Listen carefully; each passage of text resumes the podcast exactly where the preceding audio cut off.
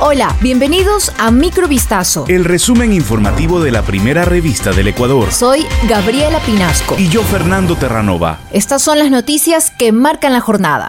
La Fiscalía General del Estado allanó la madrugada de este viernes los domicilios de Hugo Aguiar, gerente de Petroecuador, Ítalo Cedeño, ex gerente de Petroecuador, César Pazmiño y Marcos Miranda, ex subsecretario jurídico del gobierno. El operativo también se desarrolló en las oficinas de gerencia y procuraduría de la estatal Petroecuador y de la Subsecretaría Jurídica de la Presidencia en el Palacio de Carondelet. Este operativo corresponde a una investigación previa por el delito de concusión que se abrió el pasado 4 de agosto y que ha sido denominada como caso Petroecuador.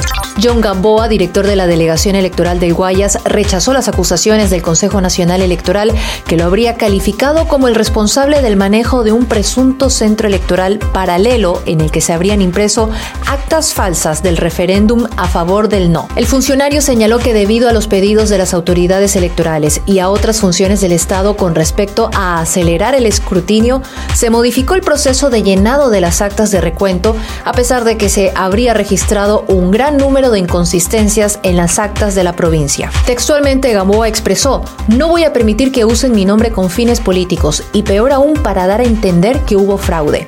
Además, negó que dicho centro de impresión de actas falsas existiera. La Contraloría remitió un informe con indicios de responsabilidad penal a la Fiscalía por la contratación de un crédito de parte de una empresa extranjera subsidiaria de la FLOPEC que se realizó al margen de la legislación ecuatoriana.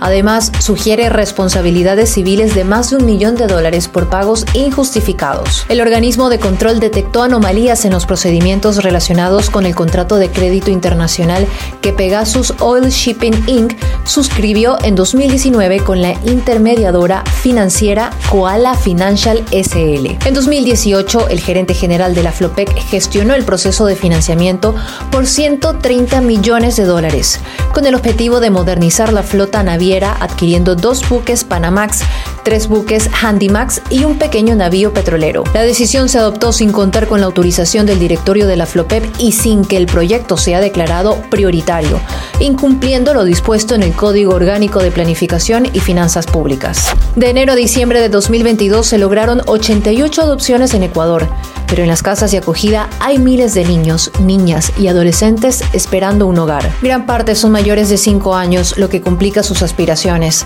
El MIES redujo el tiempo que demoran los procesos, pero hay una cuenta pendiente del sistema judicial. El tiempo en el que se concretaba una adopción entre 3 y 4 años era uno de los factores que ahuyentaba a las familias.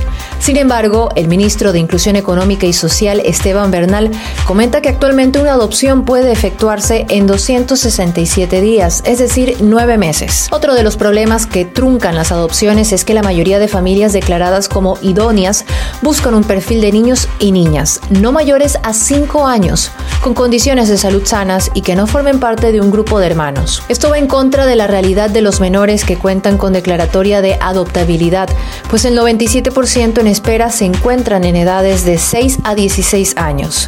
Lea este reportaje completo en vistazo.com. Socorristas alemanes rescataron este viernes en la ciudad turca de Kirikán a una mujer que pasó más de 100 horas bajo los escombros de una vivienda que colapsó en el potente terremoto del lunes. La ONG alemana escribió en Twitter, el equipo de socorristas trabajó más de 50 horas para hacerse un camino entre los escombros y llegar hasta la mujer.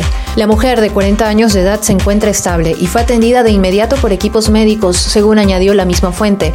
Los rescatistas explicaron que lograron suministrarle agua y jugo de frutas con un tubo.